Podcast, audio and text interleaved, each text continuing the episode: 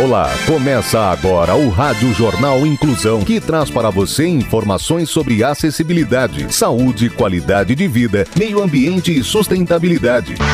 O objetivo é estimular a inclusão social e digital, divulgando matérias atualizadas sobre produtos e serviços que contribuem para a vida de pessoas com deficiência, mobilidade reduzida e da terceira idade. Jornal Inclusão. Olá, hoje é quarta-feira, dia 1 de setembro de 2021. Eu sou Fernando Negrão Duarte e esse é o Rádio Jornal Inclusão, número 1858. Hoje é celebrado o Dia do Profissional de Educação Física. A nossa produção continua seguindo todas as orientações de segurança e saúde devido à pandemia do coronavírus. Participam dessa edição os repórteres Tem Navas, Danilo Santana, Yasmin Oliveira, Rafael Alves e Luiz Rodrigues. Vamos para os destaques de hoje. Jornal. Jornal. Inclusão Brasil. Brasil. Começa a testagem da vacina contra o HIV em seres humanos. Programa coleta brinquedos sem condição de uso para reciclagem. Comportamento separados quando bebês irmãos se reencontram após 50 anos. A repórter Taina Vaz é quem nos conta. Três irmãos biológicos, separados quando eram bebês, se reencontraram após 50 anos. Eles foram adotados por famílias diferentes. A mãe biológica ficou apenas com Moira Tonde, hoje com 52 anos, Caroline Bias, de 59, e Steve Austin, de 55 anos, foram adotados por desconhecidos logo que nasceram e não sabiam da existência um do outro. O reencontro aconteceu depois de muita pesquisa e do apoio de um programa de televisão da Inglaterra. Quando tinha 20 anos, Steve quis conhecer a mãe e iniciou uma busca intensa por ela. Na época, ele sabia apenas o nome, Mavis Eglinton. O irmão do meio, então, passou a pesquisar nas listas telefônicas de diversas cidades do país quando encontrou a irmã mais nova,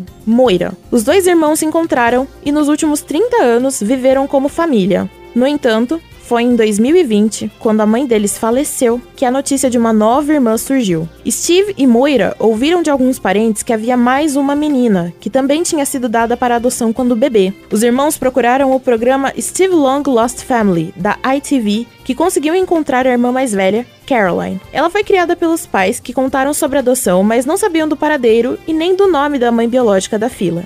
Ela foi criada pelos pais que contaram sobre a adoção, mas não sabiam do paradeiro e nem do nome da mãe biológica da filha. Caroline conta que a descoberta foi um misto de sentimentos e que, mesmo a família adotiva sendo muito legais com ela, ela nunca sentiu que se encaixava na família. Saúde. Começa a testagem da vacina contra o HIV em seres humanos. Danilo Santana é quem tem as informações. O laboratório norte-americano Moderna anunciou após anos de estudos e pesquisas que os primeiros testes da vacina contra o HIV começaram a ser feitos em seres humanos nos Estados Unidos. O imunizante foi feito através do RNA mensageiro, mesma tecnologia utilizada pela empresa na produção das vacinas anti-Covid. A autorização formal para iniciar os testes em humanos foi aceita pelo Instituto Nacional de Saúde dos Estados Unidos e vai envolver 56 pacientes com as idades entre 18 e 50 anos não portadoras do vírus. De início, serão duas fases de testes. Na primeira, 50% dos voluntários vão receber duas doses iguais do imunizante mRNA 1644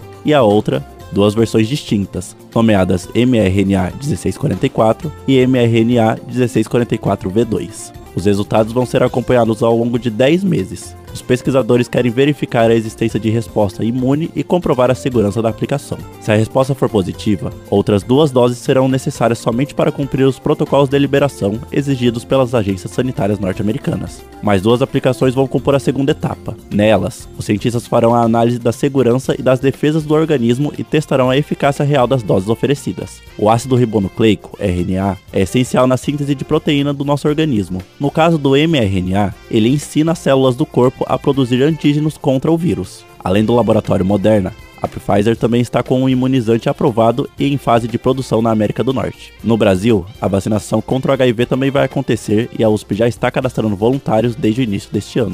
Meio Ambiente.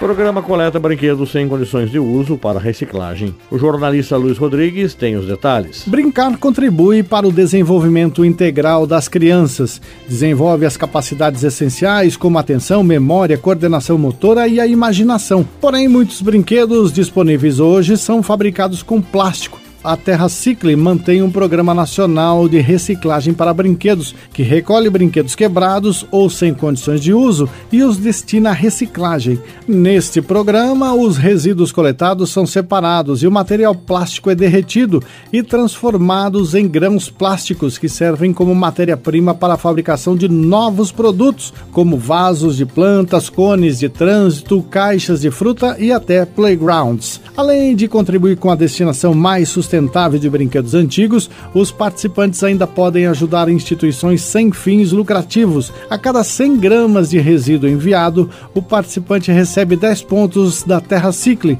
que equivalem a 10 centavos e são doados para instituições indicadas pelo doador. Os interessados em participar deste programa devem se cadastrar no site da Terra Cicle Brasil. Não há taxa de inscrição e o envio das remessas é pago pela Terra Cicle. O site é terracicle.com.br. Repetindo, terracicle.com.br. E o Cicle é com Y. Ação Social.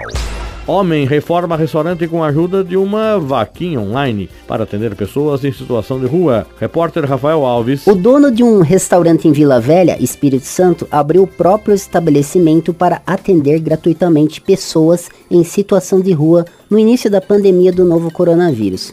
Paulo conta que teve essa atitude porque um dia antes, indo embora para casa, viu duas crianças, uma mãe e um pai, abrindo um cesto de lixo e comendo as sobras que encontraram por lá. De acordo com o empresário, essas pessoas pediam comida no semáforo quando havia um maior fluxo de carros em Vila Velha. Mas com as medidas de contenção e auto-isolamento decretadas por conta do coronavírus, as ruas estavam vazias e eles não tinham para quem pedir comida. Paulo então resolveu usar o próprio restaurante para servir refeições para mais de 700 pessoas em situação de rua. Mas o projeto ficou ameaçado de fechar por conta das doações que simplesmente acabaram. Hoje, o estabelecimento funciona integralmente para o seu projeto Almoço Solidário. Com quase 54 mil arrecadados na vaquinha virtual, além de conseguir comprar alimentos, a cozinha passou por reformas para que pudesse preparar as refeições em condições melhores. Em vídeo publicado numa rede social, Paulo pede que os internautas compartilhem a informação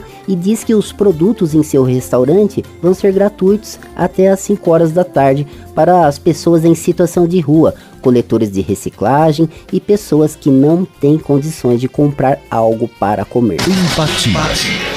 Idosa planta árvores frutíferas para a vizinhança colher à vontade. Quem tem as informações é Yasmin Oliveira. Uma idosa planta árvores frutíferas no canteiro central de uma avenida onde mora para que todos do bairro tenham algo saudável e gratuito para comer a qualquer hora do dia. São árvores de pitanga, mexerica, caju vermelho e amarelo, romã, amora, limão, jabuticaba, goiaba e manga. Várias delas já cresceram e estão dando frutos. A ideia vem inspirando outros vizinhos que também passaram a cuidar das árvores. Dona Elveci Fernandes, de 66 anos, conta que ela e mais dois vizinhos regam as árvores no final da tarde. Há três anos, ela percorre o canteiro central da avenida onde mora, em Campo Grande, no Mato Grosso do Sul, para regar as inúmeras árvores frutíferas que cultiva. A idosa conta que o canteiro era completamente vazio e foi quando ela teve a ideia de fazer algo para deixá-lo mais bonitos e ajudar outras pessoas. Ela diz que encomendou as mudas das árvores em uma feira da região e que o vizinho da casa ao lado, o senhor José Luiz, cavou os buracos e a ajudou a plantar as mudas. As primeiras árvores que Dona Elveci cultivou já estão grandes e algumas até floridas, produzindo os primeiros frutos. No início, ela nem falava para muitas pessoas, com receita do fruto das mudas. Agora, as árvores cresceram e fazem uma sombra boa.